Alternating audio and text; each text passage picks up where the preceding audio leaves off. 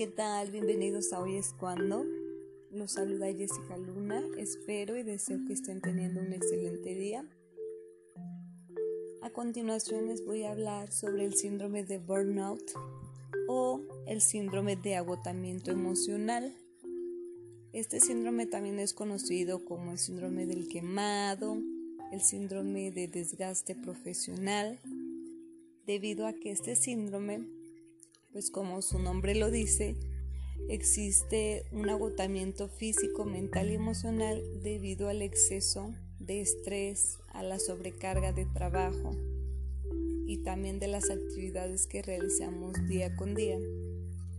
Te voy a dar unas señales para que tú identifiques si tú estás adquiriendo este síndrome. Asimismo te daré las causas y las soluciones para poder mejorar. La primera señal es que existe un agotamiento físico, mental y emocional. La segunda es que hay una irritabilidad y cambios de humor repentino. También sientes que ya no eres tú mismo. Te aíslas de, lo social, de tus amigos, de tu familia, de tus compañeros. Sientes que ya no tienes motivación, te sientes apático, sin ganas de nada. Existen cambios de sueños repentinos. Aquí puede entrar mucho el que tengas problemas para conciliar el sueño, también batallas para concentrarte, descuidas tus necesidades, pierdes el interés en las cosas que te gustaban hacer antes. Y también hay una presencia de ansiedad o también te sientes abrumado. Entonces, analiza bien estos puntos y ve si realmente tú estás pasando por alguna de las señales que te estoy mencionando. A continuación les voy a hablar sobre las causas de este síndrome. Una de las principales causas es el ser perfeccionista o controlador o controladora. ¿Qué quiere decir perfeccionista? Pues que nunca vas a estar satisfecho con lo que haces que hagas lo que hagas, jamás vas a sentir esa satisfacción de que lo hiciste bien. Siempre te vas a exigir, o más bien sobreexigir. Y nunca vas a estar contento con lo que lograste o con lo que has logrado. Y el perfeccionismo está relacionado con, con el querer satisfacer a los demás menos a ti mismo. Con el querer quedar bien allá afuera.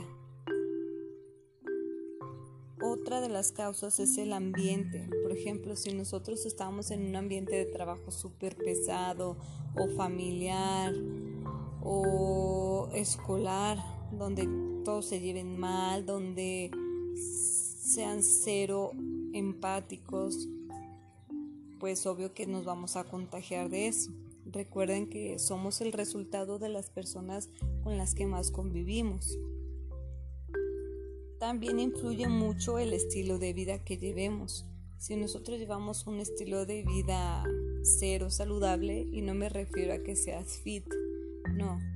Si tú tienes un estilo de vida, pues que no duermes bien, que no te alimentas bien, que no haces actividad física, pues obvio todo eso influye, no solamente en lo mental y en lo emocional, también en lo físico. Entonces todo va unido, es como una cadenita, ¿no? Si cortas un pedazo, pues se va a desarmar. También influye las relaciones personales, como ya te lo comenté, pues si tú te llenas o te juntas con personas que sean negativas, que sean tóxicas, que sean conformistas, pues obvio, te vas a contagiar de eso. La alimentación, como ya lo mencionaba, también es un factor muy, muy importante. Otra de las causas es dar a pesar de poner en riesgo nuestra salud. ¿Qué quiere decir esto? pues que este síndrome, una de las causas es eso, que siempre queremos estar complaciendo a los demás, ¿no? Queremos estar dando, pero pues entre más das y das y das y das, pues también llega un agotamiento emocional, ¿no? Porque quizá allá afuera nadie te pidió que le dieras algo, pero tú por quedar bien o, o así, pues te entregas al 100.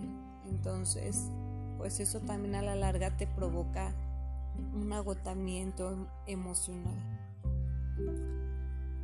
A continuación, pues hablaré de, de las soluciones que puedes implementar para disminuir este síndrome de burnout.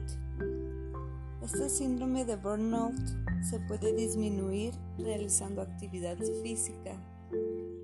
Y actividad física no solo es ir al gimnasio y así, no. La actividad física pues practica algún deporte, sal a correr, sal a caminar, baila, hay infinidades de actividad física que puedes implementar y que se adapten a tu cuerpo, que se adapten también a tu gusto, porque a lo mejor practicamos algún deporte o algún ejercicio y no nos llena, por eso es que lo dejamos tan fácil.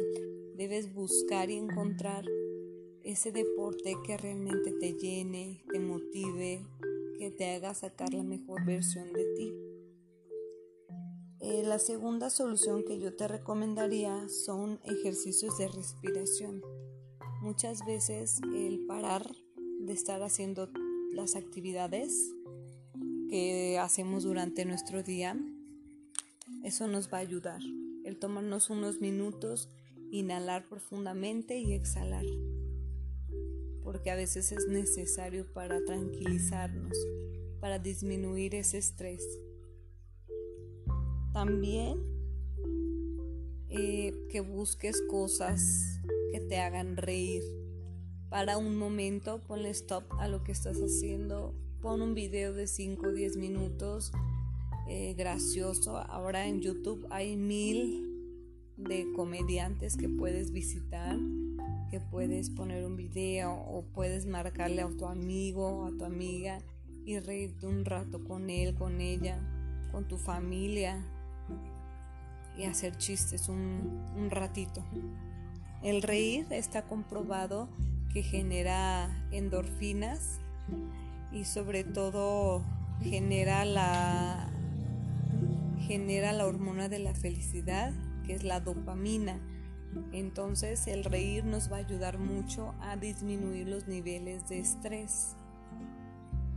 También el llevar a cabo una agenda nos va a ayudar mucho. ¿Por qué? Porque de esa forma vamos a estar organizando nuestro día. Muchas veces este síndrome de burnout se da porque no sabemos organizarnos y todo lo queremos tener aquí en la mente. Entonces la mente pues obvio se cansa y dice ya basta, ¿no?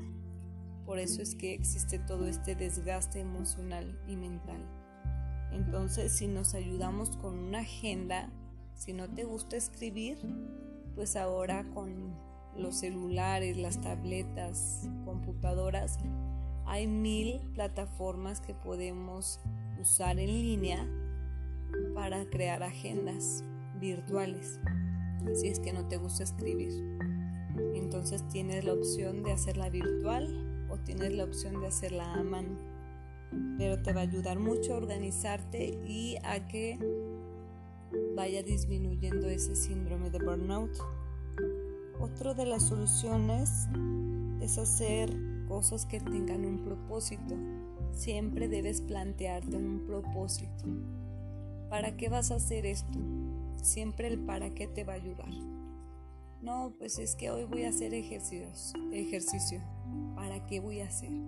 No, pues para sentirme mejor, para verme mejor quizá, lo que sea. ¿Para qué lo vas a hacer? No, pues es que hoy voy a hacer tal trabajo. ¿Para qué? No, es que voy a crear un negocio. Es que voy a crear un diseño de esto. ¿Para qué? Para que siempre planteate objetivos, propósitos y siempre ten la pregunta ¿para qué? Eso te va a ayudar mucho también. El ser más flexible también nos va a ayudar mucho. ¿Qué es ser más flexible?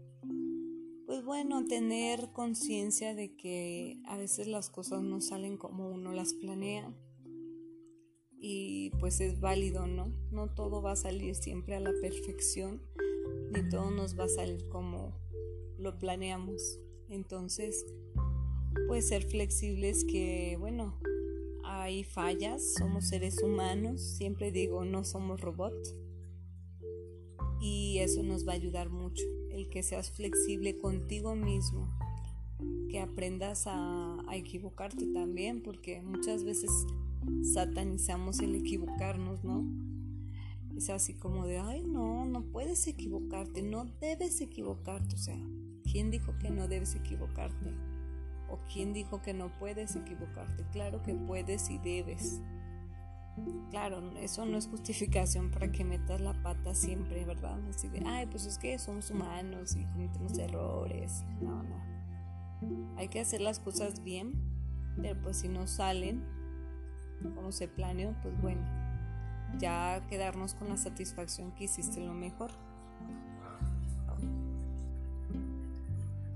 Otra cosa es que acaricies a tu mascota, eso también relaja mucho.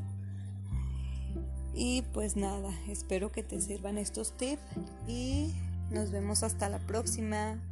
Chao, chao.